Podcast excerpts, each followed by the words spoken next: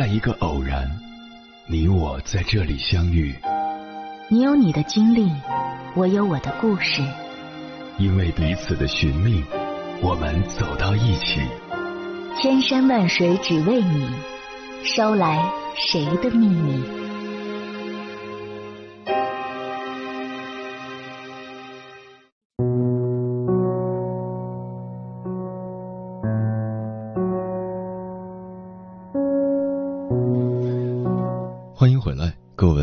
行者，这里是正在直播的中国交通广播心灵夜话栏目《千山万水只为你》。深夜不孤单，我是迎波，我要以黑夜为翅膀，带你在电波中自在飞翔。在水木丁的公众号上看到一位女性读者的来信，她写道：“我有一个已婚女友，结婚十多年了，最近得知她和老公多年以来没有性生活，她也曾经进行过多种尝试，但未果。她老公没有其他人，也不是同性恋。”因为家庭的一些具体困难，她不能也不想离婚，但她很不甘，觉得这样过一辈子太亏了，想找个性伴侣或情人。我恰好认识一个单身男性朋友，在给他俩都完全说清楚的情况下，我介绍了他们认识。现在他俩交往了。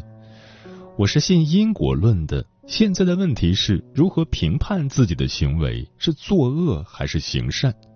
心里的道德天平一直不知道该怎么摆动。说作恶吧，因为我从我的道德标准来看，我不赞成婚内出轨或者明知对方已婚而如此交往的。每每想到此，我总想起《水浒传》里那个给西门庆和潘金莲搭桥牵线的王婆。虽然我在这其中完全没有任何利益关系，心里还是颇有一分忐忑。说行善吧，我觉得两人的日子都过得挺苦的，也许彼此温暖一下，能让日子有些色彩。我不评判他们的行为，说无功无过也说得通。自己只是介绍他们认识一下，没有我，也可能会有其他机会认识的。我只是自己庸人自扰吧。再向深看看，其实是自己的价值观发生了冲突。自己找不到更高级的理论或想法来给冲突的价值观讲和吧？你说我该怎么解决这个问题呢？水木丁这样回复他：“老朋友都知道，我虽然不信什么具体的宗教，但同样相信因果论，因此别人可能觉得你是庸人自扰，而我是比较能理解你的感受的。就我自己来讲，平时也是很注意的。”比如，在我自己的微博评论区有网友人身攻击其他网友的言论，我都会删除。我有两次删除公号文，都是因为当事人找到我后台留言，希望删除。虽然我自信自己没有写什么过分的话，而且写了那么多字，删除也可惜，但还是咬咬牙删掉了。其中有一个人，我考虑到的是对方的精神状态不是很好。他留言中对我的文章有些误解，但也解释不清楚。当然可以说，他万一想法偏激，出了什么事情，未必就是我一篇文章的原因。但我依然不希望这里面有这种可能。因此，我认为只要能斩断这个因果，一篇文章也算不了什么。不过，我看完你的来信之后，我也回想了一下，在早上个几年遇到同样的事。我可能也不会像现在这样做出这种选择。二十几岁的时候，那就更猛，说话做事都是怎么爽怎么来，管他什么因果。所以有时候这种处理问题的方式就是一种经验，是听上去很难描述的一种直觉，特别是用于保护自身的对因果的敏感直觉。肯定也是经历过几番因果轮回，才慢慢开始悟出来的，才更了解自己。有些事别人做了无所谓，你就不能做；有些事别人不做无所谓，你就必须去做。每个人都有自己的底线，各有自己需要守护的心灵，这没有什么统一的标准，只要你心里坦坦荡荡就可以。他有时候人活得心里坦荡荡。也需要一个对自己的心、自己的底线越来越有数的过程。说回具体你这件事，你就是明显的没有考虑到自己的价值观能不能接受，头脑发热了。但这也是一个正常的过程，下次你不就知道了吗？如果没干过一次这种事儿，没忐忑难受过一次，怎么知道自己的心有多厉害？有些事儿就不能干呢？没经过这一遭，你可能也没有概念，怎么就算是介入别人的因果了？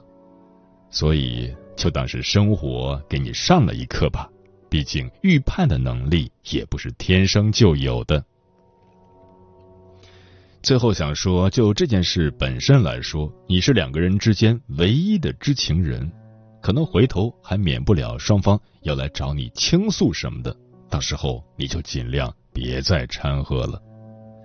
我觉得你也不必用这是善行还是恶行去评判自己。你心里不舒服，很大程度上是你的潜意识在提醒你、保护你、告诉你，不要去背负别人的因果，只是用了比较激烈的方式告诉你，你只要听他的就好了。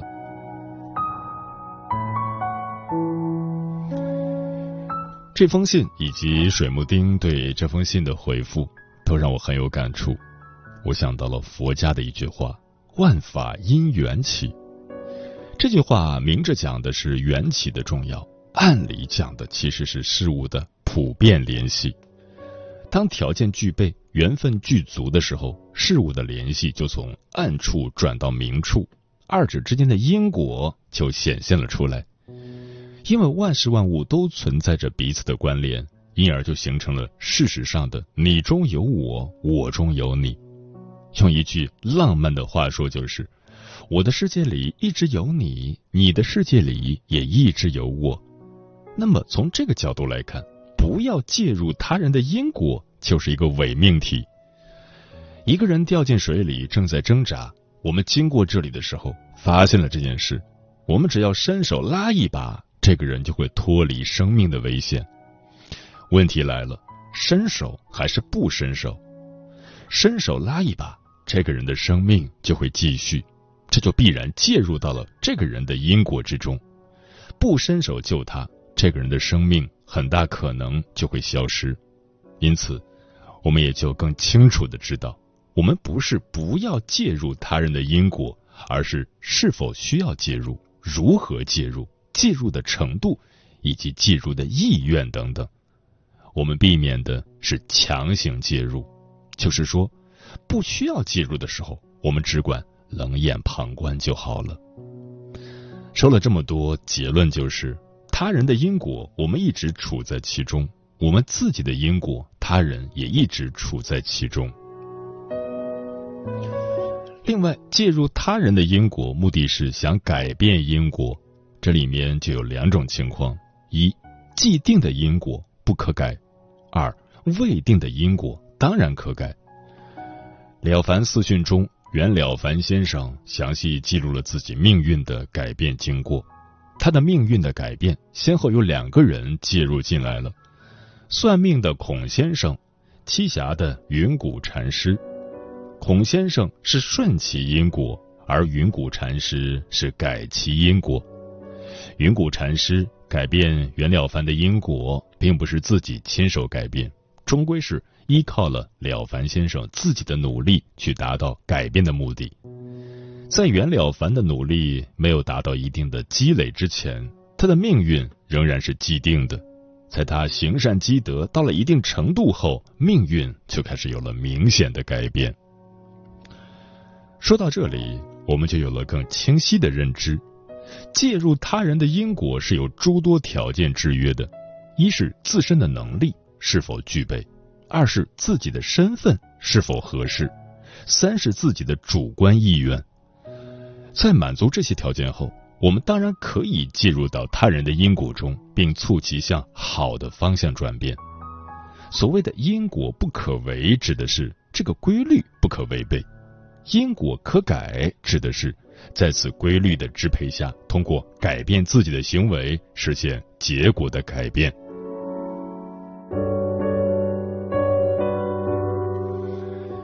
之前看过这样一个小故事，有位佛陀下山遇到一位行乞者，想要把自己的食物送给他。这时有人劝道：“师傅不必帮他，我们这代人都知道他专门行骗。”佛陀笑道：“我积我的德，他积他的恶，善恶到头终有报。”生活中有些人机关算尽，一时得意，到头来却竹篮打水一场空；有些人乐善好施，吃点小亏，却总能苦尽甘来，平安顺遂。命运终究掌握在自己手中，你种什么因，就得什么果。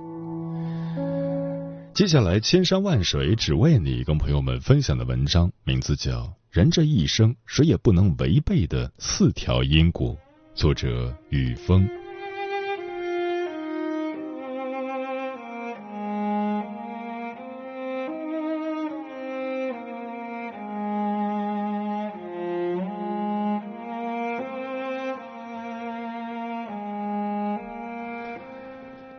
人这一生，无论身处哪个位置，懂得欣赏别人，才能邂逅更好的自己。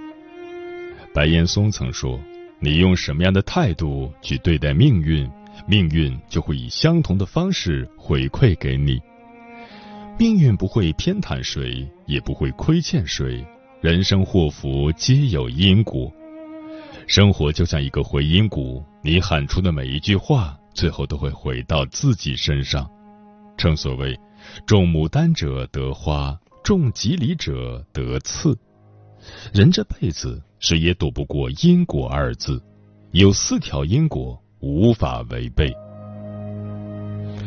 第一条因果，怨恨别人等于折磨自己。老话常说，怨恨越多，生活越苦。人生最大的痛苦，往往不是生活的不幸，而是内心的煎熬。在《呼啸山庄》中，主人公西斯克里夫的爱人凯瑟琳嫌弃他穷困粗犷，选择了与温文尔雅的埃德加结婚。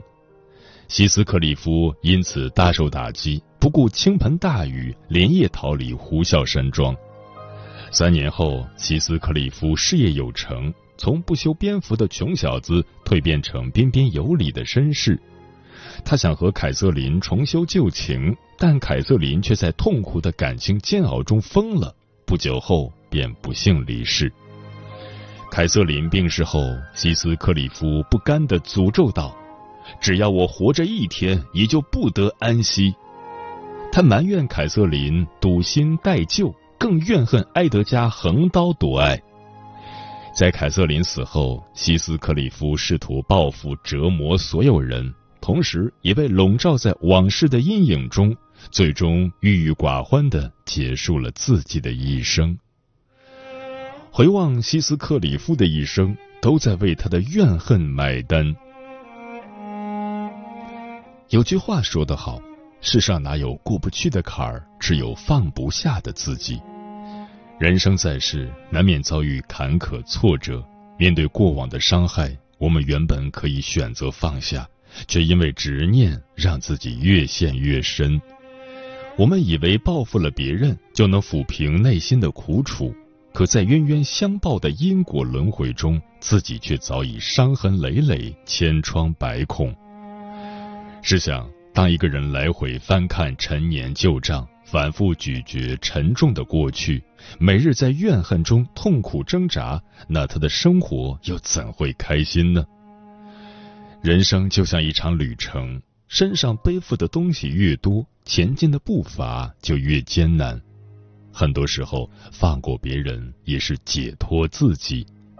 伤害我们的人，忘记就好，何必耿耿于怀？遭遇的烦心事，放下就好，何必斤斤计较？人生从来都是苦乐参半，悲喜交织。与其被恨意折磨，不如坦然面对，与往事和解，让过往随风。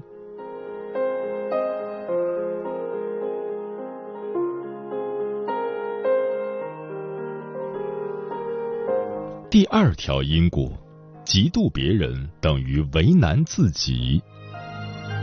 莎士比亚曾说：“善妒者必惹忧愁。”嫉妒就像一把刺刀，在刺向别人之前，可能就早已插进了自己的心里。看过这样一个故事：早年张巡和王安两家是世交，以开茶铺为生。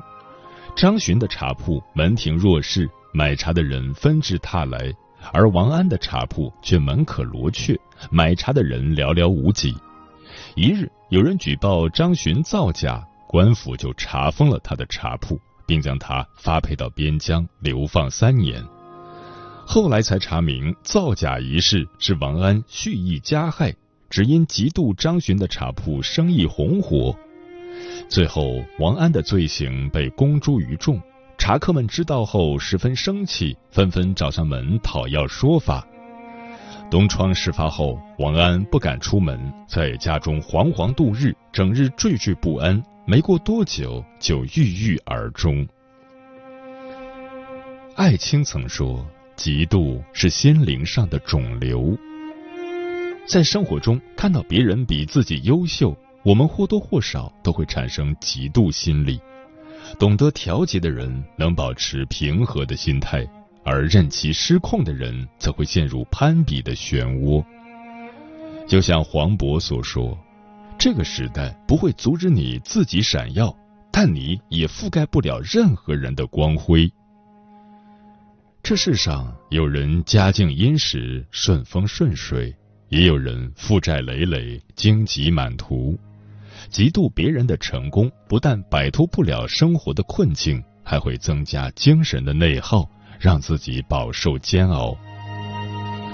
花有荣枯，人有起伏，在人生旅途中，我们每个人都有各自的高光，也有各自的低谷。与其嫉妒别人的辉煌成绩，不如默默修炼自身的能力，努力向下扎根，让未来一路生花。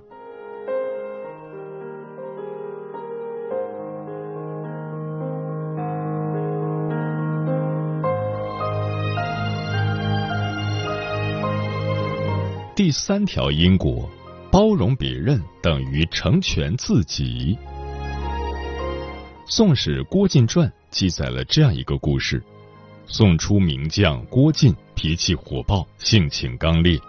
有次无意中得罪了一个军校，这位军校心怀不满，便跑到宋太祖面前诬告郭靖谋反。但宋太祖相信郭靖的忠心，当场识破了军校的谎言。还将他交给郭靖处置，但郭靖却并未计较，还给了军校戴罪立功的机会，说：“你胆敢议论我，确实有魄力。今天免你的罪，若你能上阵杀敌，取得胜利，我就向朝廷举荐你；如果你战败了，可自己去投奔河东。”军校听完感动不已，于是上阵奋勇杀敌，最终大获全胜。郭靖也信守承诺，上书朝廷给军校论功行赏。郭靖以容人之心宽恕了军校的过错，最终少了一个敌人，多了一名大将。罗兰有言：“宽恕可以交友。”当你能以豁达光明的心去宽恕别人的错误时，你的朋友自然就多了。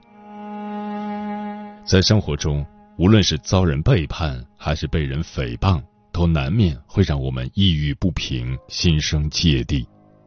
但是，过好自己的日子，终究比惩罚别人更重要。很多过错本来是可以翻篇的。却因为我们斤斤计较，才让自己腹背受敌，寸步难行。有时候，包容别人的过错，既是给别人一个台阶，让别人化险为夷，也是给自己留条后路，为自己积累人情。生活中，有些人总是有贵人相助，不是因为运气爆棚，而是因为他们宽以待人。包容别人也是成全自己，对错翻篇才能拨云见日。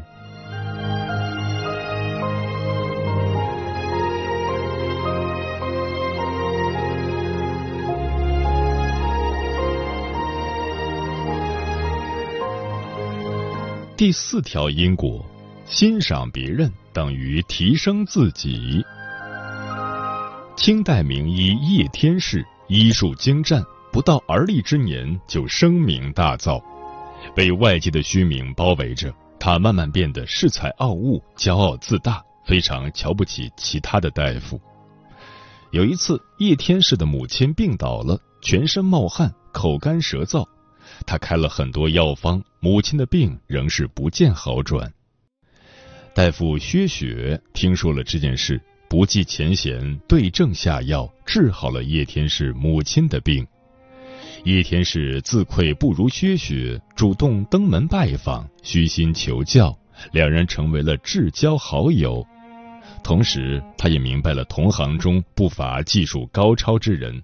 只是他以前被虚荣蒙蔽了双眼，看不到别人的闪光之处。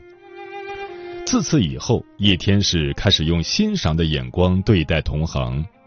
他寻访天下名医，刻苦学习，成为了真正的江南第一名医。培根曾说：“欣赏者心中有朝霞、露珠和常年盛开的花朵。”漠视者，冰结新城，四海枯竭，丛山荒芜。人的一生，无论身处哪个位置，懂得欣赏别人，才能邂逅更好的自己。欣赏就像一面镜子，既认识了别人，也照清了自己。只有看到别人的优点，才能反观自身的不足，然后虚心学习，从而变得更加完善。在人生的赛道上，没有人能做到十全十美、毫无瑕疵。这世上总有人会比我们更优秀，而欣赏别人的优秀，恰恰是自我提升的最好方式。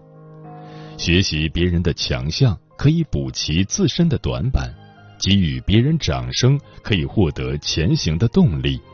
所以，试着以欣赏的眼光去看待别人吧。你送出的每一颗糖，最后都会回到自己手中。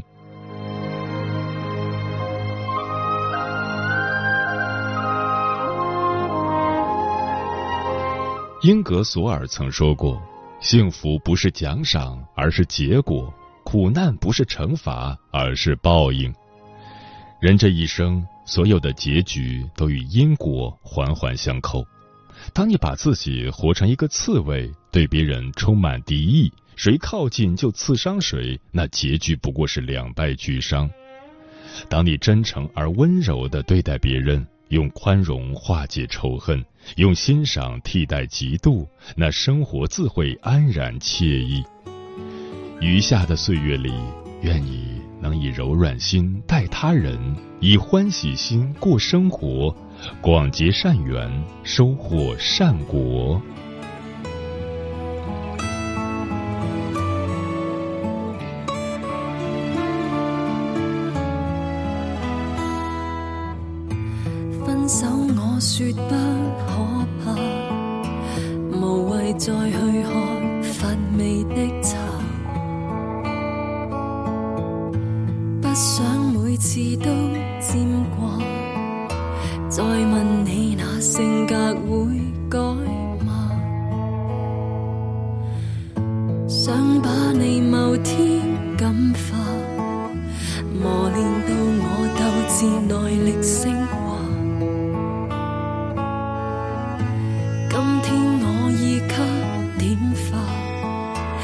快乐过了要趁早归家。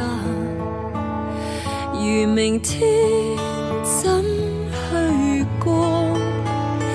亦坚。决地拒绝你回来帮我，如回顾我眼泪那种和，什么恶劣气候我还挨不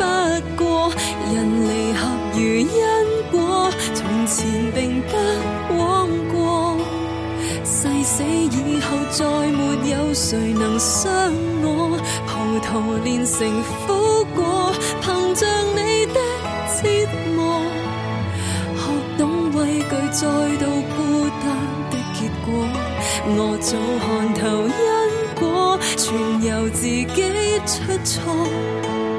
自知对尽错误，却没有离座。我经过了风火，回望着结冰较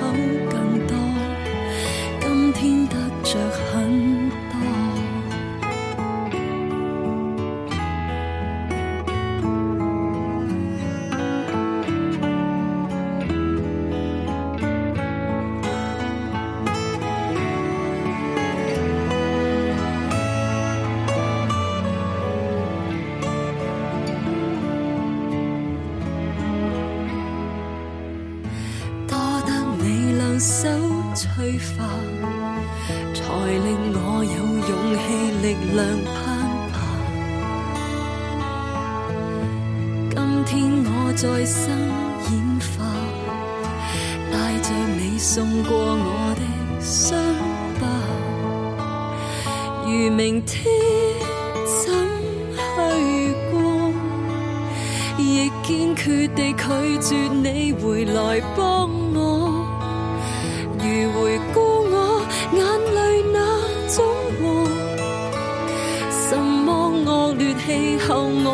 捱不過。人離合如因果，從前並不枉過。